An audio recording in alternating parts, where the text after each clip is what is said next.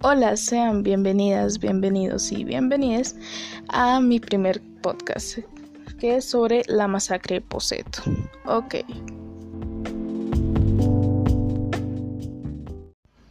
La masacre de Poseto ocurrió el 4 de diciembre de 1986, pero devolvámonos unas horas antes para saber qué pasó con el actor intelectual de este asesinato, que fue Campo Elías Delgado. Continuemos.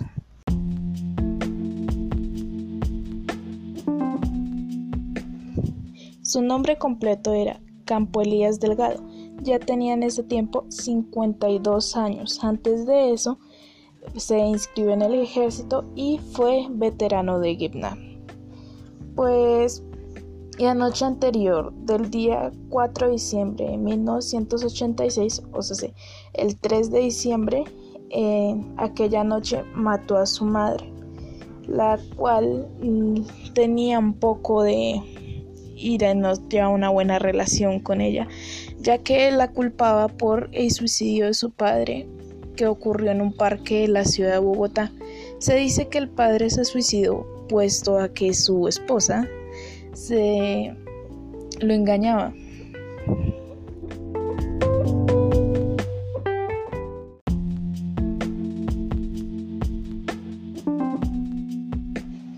Ya el día 4 de diciembre de 1986, eh, sus primeras víctimas ese día fue la adolescente de 15 años Claudia, que era la alumna del señor Elías. Eh, atándola de pies y manos, fue encontrada en su habitación con más de 22 apuñaladas y en la sala se encontraba la madre de la chica, Nora, que tenía cuatro apuñaladas y un intento de violación. Después de eso ya salió como si nada porque ya era normal que él entrara y saliera ahí, porque él era maestro de la chica ya era ahí conocido. Ya su tercer destino fue vuelta a su apartamento, donde yacía en la cocina el cuerpo de su madre.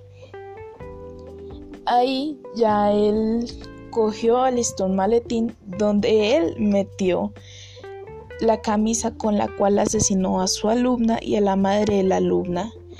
Y también ahí metió lo que fue su revólver y más de 500 municiones que llevaba. También llevaba un cuchillo con el cual había apuñalado a sus anteriores víctimas. La madre tenía ya tres, tres no, lo siento, tenía cuatro puñaladas y se, después de eso cerró su maletín y antes de irse tomó las cobijas y las sábanas de la cama de la madre, la ropa de la madre y un poco de periódico y lo lanzó encima del cuerpo de ella prendiendo ahí una hoguera. Después de eso él fue bajando, o sea, se fue bajando apartamento por apartamento para ir matando a sus vecinos, lo cual dejó a varios desconcertados, pero ya explicaré por qué ocurrió eso.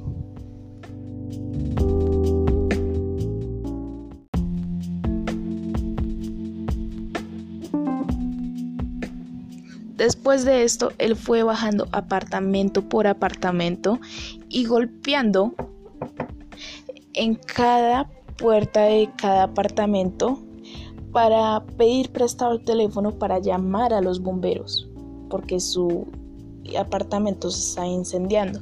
Entonces, al momento de sus víctimas darse la vuelta, él les daba un balazo. Eh, sus víctimas en esta ocasión fue en el apartamento 302 una profesora de 50 años, en el próximo el apartamento 301 dos universitarias que se estaban estudiando para sus exámenes. Y sus últimas víctimas que fue en el apartamento 101 dos jóvenes que hacían tarjetas navideñas. Puesto ya que en este edificio eran cuatro pisos y él vivía en el último piso en el edificio 304.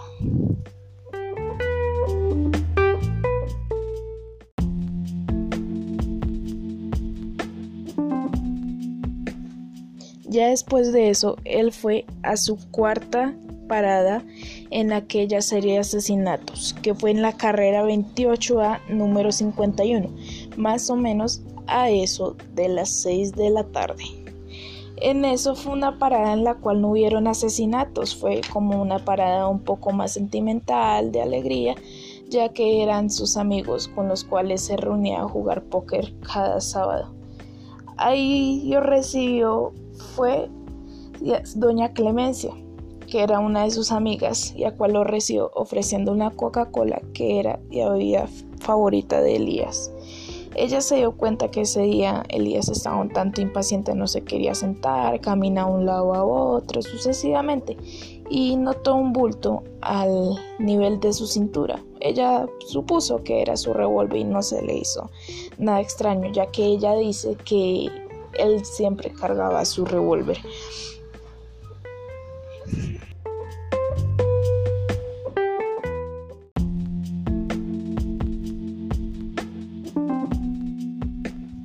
Ya después de un buen rato de estar hablando así, Elías se dispuso a despedirse de la señora Clemencia. Le dijo que se iba lejos para el extranjero.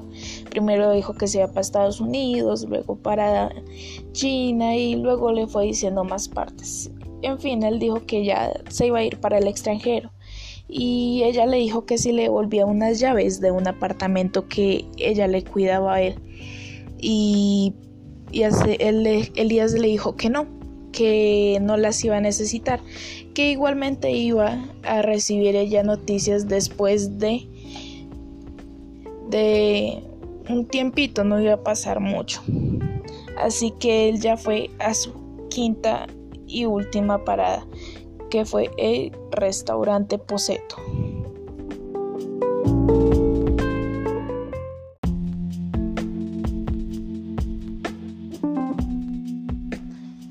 Ya en el restaurante Poseto, que quedaba en la carrera séptima con calle 61, a eso de las 7 y 15 de la noche, se encontraba Elías pidiendo la cual sería su última comida, que sería espaguetis con pollo y vino tinto.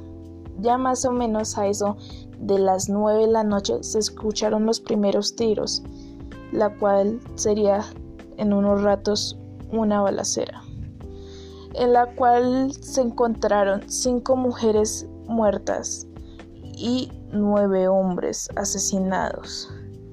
Ya en ese momento llevaba 22 asesinatos y más de 15 heridos, pero después de eso hubieron más muertos que no alcanzaron a sobrevivir, completando una cantidad de 29 muertos y 15 heridos. Luego de eso, Elías se suicidó y la policía justo en ese momento entrando por una de las ventanas del restaurante comenzó a disparar también matándolo al tiempo.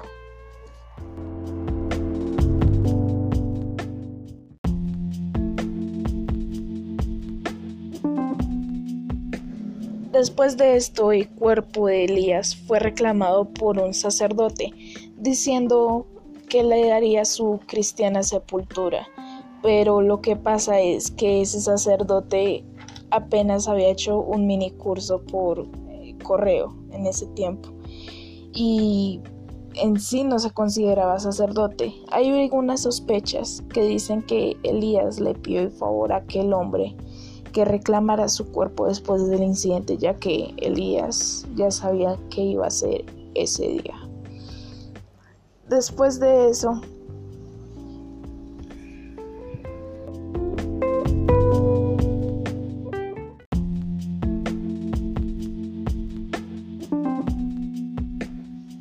Después de esto salió un libro y muchos años después una película llamada Satanás, que fue escrito por Mario Mendoza, un amigo de Elías. Igualmente se dice que en aquel restaurante Poseto se escuchaba muchos sustos, se oían de la nada susurros, se caían cosas de la nada, el piano sonaba en cualquier momento Igualmente, en el baño de los hombres decía que se aparecía Elías y esa actividad paranormal intensificaba cuando llegaba el 3 y 4 de diciembre de cada año. Después de esto, el restaurante, en estos tiempos hacia acá, ya el restaurante decidió mudarse hacia una nueva localidad y aquel espacio donde se encontraba el antiguo Poseto, fue vendido para construir un conjunto de apartamentos, lo cual suena un poco loco porque vivir encima de donde fue algún tiempo una masacre es como un poco raro y que gente se fuera a mudar ahí sin saber la historia sería un tanto aterrador.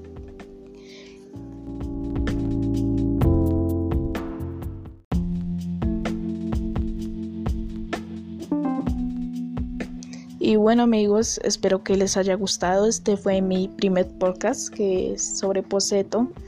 Y mi nombre es Laura Valentina Escobar Roballo del curso 403 Jornada Nocturna del Colegio Antonio Nariño y de Bogotá. Muchas gracias por todo y espero que estén bien. Adiós.